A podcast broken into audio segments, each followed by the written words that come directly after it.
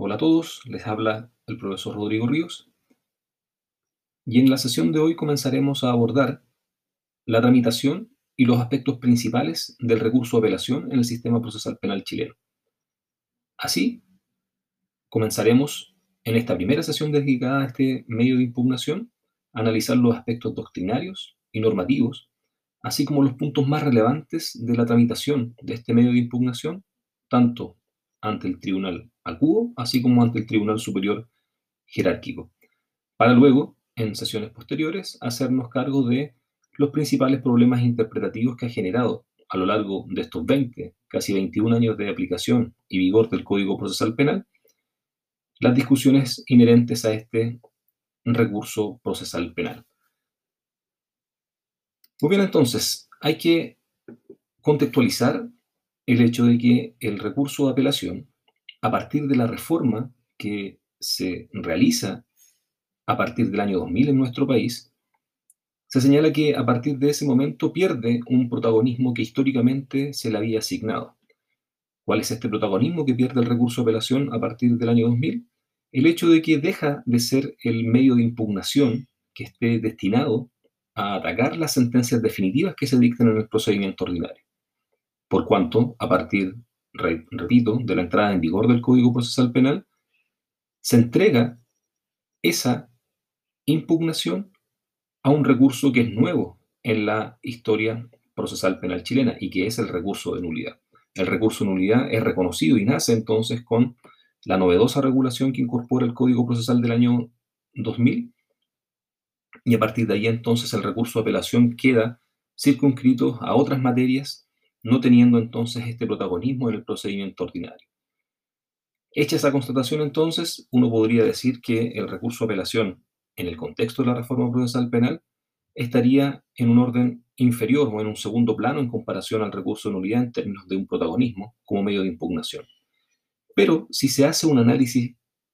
sistemático y general de todas las resoluciones que son impugnables a lo largo de la tramitación de un procedimiento en materia penal, podemos llegar a la conclusión que hoy en día el medio de impugnación más empleado por los intervinientes en las diversas etapas del procedimiento sigue siendo el recurso de apelación. Y a partir de esa constatación entonces se torna absolutamente indispensable conocer cuáles son los principales aspectos de este medio recursivo. Así entonces, comenzaremos definiendo lo que es este recurso en el contexto del proceso penal. La definición que nosotros proponemos es la siguiente. Entendemos que el recurso de apelación en materia penal es aquel medio de impugnación que la ley concede al interviniente agraviado por una resolución judicial y que debe interponerse por escrito, o excepcionalmente de manera verbal, ante el mismo tribunal que lo hubiere dictado, con el objeto de que su superior jerárquico, luego de un nuevo examen de los fundamentos de hecho y de derecho, lo revoque o enmiende con arreglo a derecho. Teniendo clara entonces esa conceptualización de lo que es el recurso de apelación en materia penal, tenemos que constatar entonces cuáles son y cuáles serán las, las resoluciones que serán apelables bajo este parámetro. En primer término, entonces, señalar que van a ser apelables resoluciones que dictan juzgados de garantía, serán apelables también resoluciones que dictan cortes de apelaciones, y también serán apelables resoluciones que dictan ministros de la Corte Suprema, actuando como tribunales unipersonales en procedimientos de extradición pasiva. Hay que señalar en esta primera fotografía o en esta primera constatación que mayoritariamente o gran parte de nuestra doctrina entiende que las resoluciones que dictan los tribunales de juicio oral en lo penal son inapelables, entendiendo entonces que el tenor del artículo 364, como veremos más adelante, tiene un aspecto o una faceta absoluta de exclusión a efectos de permitir la impugnación de las resoluciones que dicta este tribunal colegiado a través del recurso de apelación. Desde ya adelantamos que nosotros no compartimos esa conclusión y sostendremos que sí son apelables varias de las resoluciones que dicta el Tribunal de Juicio de lo Penal, a excepción, evidentemente, de la sentencia definitiva que dice relación con la pretensión penal. ¿Cuáles son entonces las resoluciones que son apelables y que son dictadas por un juzgado de garantía? La respuesta normativamente hablando se encuentra en el artículo 370 del Código Procesal Penal, que dispone que serán apelables las resoluciones dictadas por el juez de garantía, en primer término, cuando pusieran término al procedimiento o hicieran imposible su prosecución o lo suspendieran por más de 30 días. Esa es la alternativa o la hipótesis A que establece el artículo 370. Y la letra B de aquel artículo señala que serán apelables las resoluciones del juez de garantía cuando la ley lo señalare expresamente. Respecto del primer aspecto, del primer punto, esto es cuando pusieran término al procedimiento, hicieran imposible su prosecución o lo suspendieran por más de 30 días, hay que señalar que debemos hacer una excepción a esa regla que contempla la posibilidad de impugnar por la vía de apelación las resoluciones que dicta el juez de garantía. Por cuanto existirán algunas resoluciones que ponen término al procedimiento en los cuales no es procedente este medio de impugnación. Y así podemos destacar que el juez de garantía, la sentencia que dicta, sentencia definitiva que dicta en el procedimiento simplificado, no es apelable de acuerdo a lo dispuesto en el artículo 399 del Código Procesal Penal. Mismo predicamento se puede efectuar a propósito de la sentencia definitiva que también dicta el juez de garantía en el procedimiento especial por delito de acción privada, acción penal privada, como disponen los artículos 405 en relación con el 399 del Código Procesal Penal antes citado. Entonces hay que tener claro entonces que no toda sentencia definitiva dictada por un juez de garantía que cumple con este aspecto de poner término al procedimiento como exige la letra A del artículo 370 del Código Procesal Penal será apelable, por cuanto ya sabemos que existen otras sentencias definitivas que excepcionalmente serán impugnables por el recurso de nulidad, no obstante haber sido dictadas por este juez unipersonal. Y respecto de la letra B, esto es cuando la ley lo señalara expresamente, aquí vamos a encontrar el principal bolsón de casos en los cuales es aplicable este medio de impugnación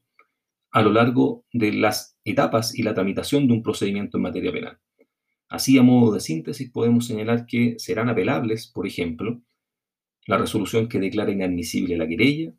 la resolución que declara el abandono de la querella,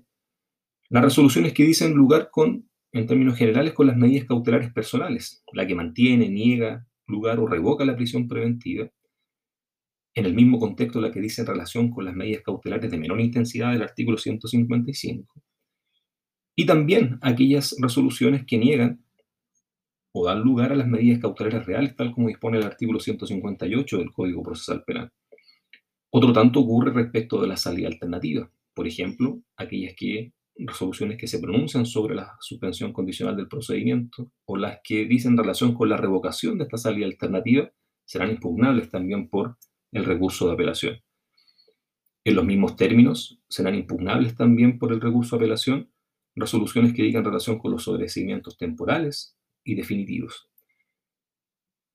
Y si nos situamos, por ejemplo, en la etapa intermedia, también existe allí la posibilidad de impugnar la resolución que dicta el juez de garantía cuando ha excluido prueba del Ministerio Público y cuando el fundamento de esa exclusión ha sido que las mismas han sido obtenidas con vulneración de garantías fundamentales o que provengan de actuaciones que hayan sido declaradas nulas. En ese contexto, el recurso de apelación se entrega única y exclusivamente al interviniente, que es el Ministerio Público, y única y exclusivamente tratándose de esta causal de exclusión. También es apelable la sentencia definitiva que dicta el juez de garantía en el procedimiento abreviado, así como también a propósito de reformas más recientes del Código Procesal Penal, la resolución que declara la ilegalidad de la detención, de acuerdo al artículo 132 bis, y aquella que deniega la orden de detención, de acuerdo a lo que establece el artículo 127, entre otras eh, resoluciones y ejemplos que se pueden encontrar a lo largo de una lectura del Código Procesal Penal. Pues bien, con eso se puede constatar entonces que existen una gran variedad resoluciones judiciales que son dictadas por los jueces de garantía a lo largo de la tramitación de un procedimiento en materia penal que van a ser impugnables por la vía de apelación. Y eso da sentido y da contexto a la afirmación que hicimos al iniciar esta sesión en términos de que en la práctica hoy en día es el medio de impugnación que tiene mayor aplicación en las distintas discusiones que se van desarrollando a lo largo de las diversas etapas del proceso penal actual. En lo que dice relación con las resoluciones dictadas por Corte de Apelaciones, serán apelables, esto es, considerando a la Corte de Apelaciones en ese contexto como un tribunal de primera instancia, a efectos de que conozca la apelación la Corte Suprema, las resoluciones que dicta este Tribunal Superior Jerárquico a propósito de las peticiones de desafuero, artículo 418 del Código Procesal Penal, la resolución que se pronuncia sobre la querella de capítulos, de acuerdo al artículo 427, y también en lo que dice relación con las eh, discusiones que están en torno al amparo constitucional. La resolución que recae sobre el amparo del artículo 21 de nuestra Carta Fundamental también será impugnable por la apelación para ante la Corte Suprema como Tribunal Superior o de segunda instancia. Y como ya anticipáramos, también serán apelables las resoluciones que dicta un ministro de la Corte Suprema que actúa como un tribunal unipersonal en el contexto del procedimiento especial de extradición pasiva. En este sentido, la sentencia, por ejemplo, definitiva que dicta este ministro, culminando la tramitación de este procedimiento especial, será apelable para ante la Corte Suprema, tal como dispone expresamente el artículo 450 del Código Procesal Penal. La particularidad que tiene aquella regulación es que este artículo, el 450, constituye una excepción a su vez también a la regulación del recurso de nulidad propiamente tal, por cuanto permite que se interpongan conjuntamente el recurso de apelación y el recurso de nulidad en contra de esa sentencia definitiva. Tanto conjuntamente o también subsidiariamente, como establece explícitamente el artículo 450 en su inciso segundo. Pero además serán apelables las resoluciones que dicte este ministro de Corte Suprema a propósito de diversas discusiones que se dan en la tramitación de la extradición pasiva y que, por ejemplo, dicen relación con la libertad del imputado que está siendo objeto de aquel procedimiento.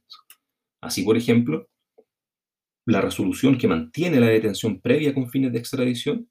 y que es dictada en una audiencia que es decretada para discutir medidas cautelares personales de acuerdo al artículo 442, será apelable por aplicación también de las reglas generales que regulan las cautelares personales. Mismo predicamento en torno a la resolución que se pronuncia en términos de decretar, denegar, revocar o mantener eh, derechamente cautelares personales que se contemplan en nuestro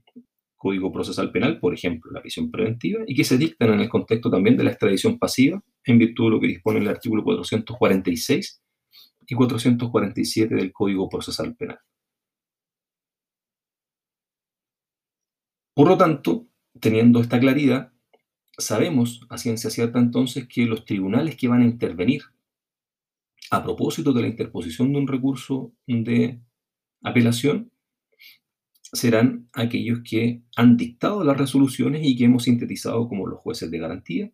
las cortes de apelaciones o un ministro de Corte Suprema que actúa como tribunal unipersonal en la extradición pasiva. Pero además nosotros sostenemos que también puede ser objeto de apelación las resoluciones dictadas por un tribunal de juicio oral o penal, como veremos también en sesiones posteriores. Y serán conocidas en segunda instancia, esto es como tribunal adcue, dependiendo evidentemente quién sea el tribunal cuya resolución estamos impugnando por la apelación. Si es el juez de garantía o el tribunal de juicio oral o penal, serán conocidos en segunda instancia por la Corte de Apelaciones respectiva, tal como dispone el Código Orgánico de Tribunales en, en el artículo 63, número 3, letra B. Y si estamos impugnando una resolución de una Corte de Apelaciones o la del ministro de Corte Suprema que actúa como tribunal unipersonal,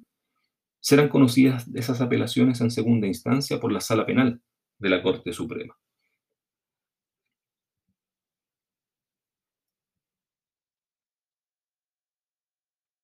Para interponer este recurso de apelación, en términos de legitimación activa, se requiere tener la calidad de interviniente. Recordemos que intervinientes dentro del proceso penal chileno son el fiscal del Ministerio Público, el imputado, el defensor el querellante y la víctima. Cualquiera de ellos, cualquiera que reúna esta característica de interviniente, está legitimado activamente para interponer un recurso de apelación. Y se requiere además, evidentemente, que aquel interviniente tenga y haya sufrido un agravio, esto es, sea la parte agraviada, tal como dispone el artículo 352 del Código Procesal Penal. Señalar también en términos históricos que la regulación actual del Código Procesal Penal excluyó el trámite de la consulta que existía en el sistema antiguo chileno y que determinaba que algunas resoluciones o determinadas resoluciones que no fueran impugnadas por las partes, de todas maneras fueran y subieran en consulta para ante la Corte de Apelaciones, por ejemplo, y que ésta revisara la decisión en términos de hechos y derechos como segunda instancia, no obstante no haber impulso procesal de ninguna parte que se sintiera agraviada por esa resolución.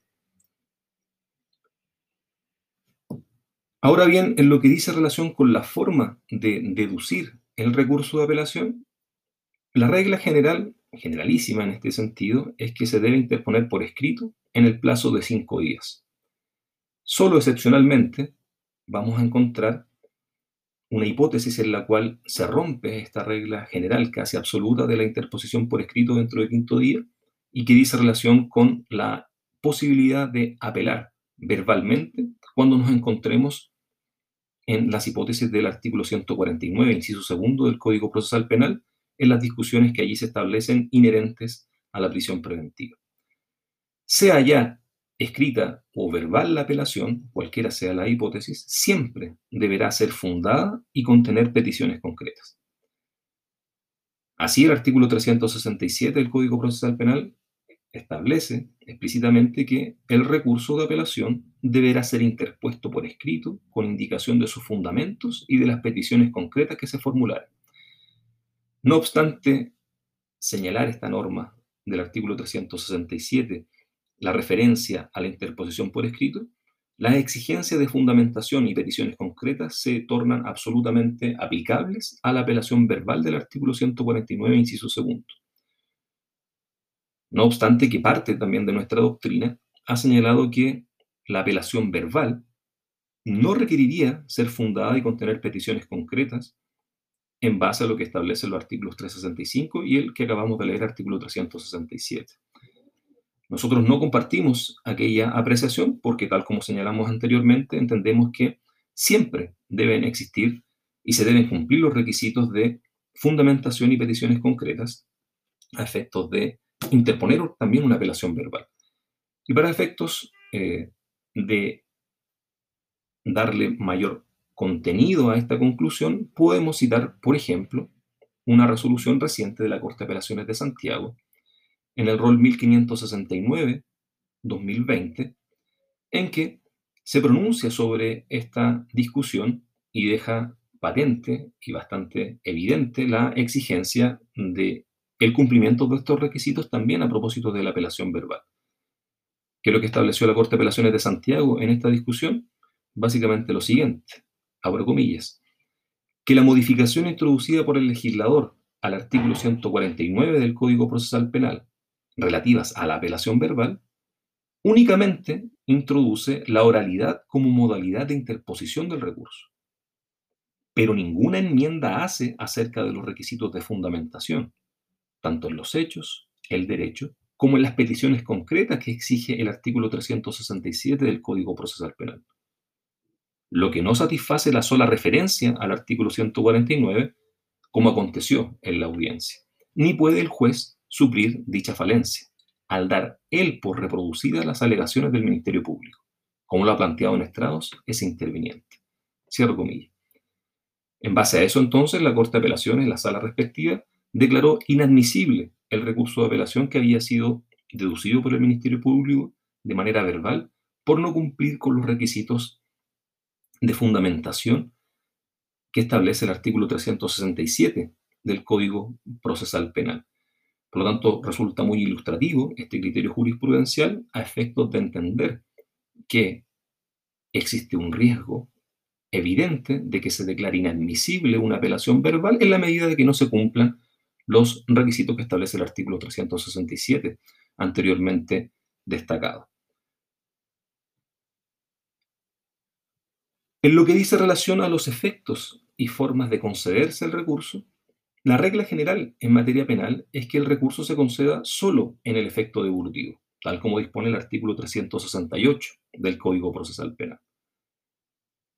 Solo se va a conceder en ambos efectos en la medida que exista una norma expresa que así lo establezca. Esto es, que se conceda en el efecto devolutivo y además en el efecto suspensivo. Expresamente, entonces, nuestro Código Procesal Penal contempla dos posibilidades en que el recurso de apelación se concederá en ambos efectos. En primer término, la resolución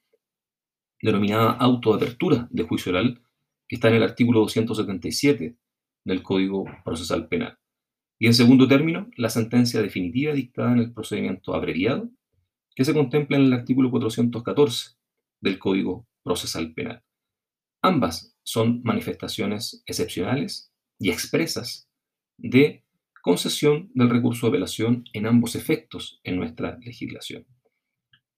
Podemos constatar que existe también doctrina en nuestro país que da eh, como una tercera posibilidad, por ejemplo, interposición en ambos efectos del recurso de apelación, la apelación verbal del artículo 149, a la cual hemos hecho alusión anteriormente, conclusión a la cual nosotros no adherimos por entender que, siguiendo aquí la tesis del profesor Francisco Ferrada, que derechamente lo que contempla el artículo 149 en términos de apelación verbal y la concesión de esa apelación, se trata derechamente que la mantención del estatuto de la persona que se mantiene y que no puede recuperar, perdón, su libertad mientras esté pendiente la resolución de la apelación por parte de la Corte de Apelaciones respectiva, se trata derechamente de una medida cautelar personal que ha sido impuesta por el legislador. Y evidentemente en esa línea argumentativa que desarrolla el profesor Francisco Ferrada, en términos que habría allí una decisión que rompe con el principio de jurisdiccionalidad en las medidas cautelares personales, derechamente estaríamos ante una hipótesis eh, inconstitucional que da cuenta este inciso segundo del artículo 149, por cuanto, por infringir ese principio de jurisdiccionalidad, por el hecho de que se está atribuyendo el Poder Legislativo de facultades de imponer medidas cautelares que están entregadas única y exclusivamente al Poder Judicial, se vulnera además la separación de funciones, contraviniendo explícitamente el artículo séptimo, inciso segundo de la Constitución Política de la República. Entonces, bajo ningún aspecto de un análisis también bastante detallado y casuístico como hace el profesor Ferrada, se podría concluir que existe aquí la concesión del recurso de apelación en ambos efectos. Además, porque el legislador tampoco lo ha señalado así, expresamente, como hemos visto a propósito de la apelación de la sentencia definitiva en el procedimiento abreviado,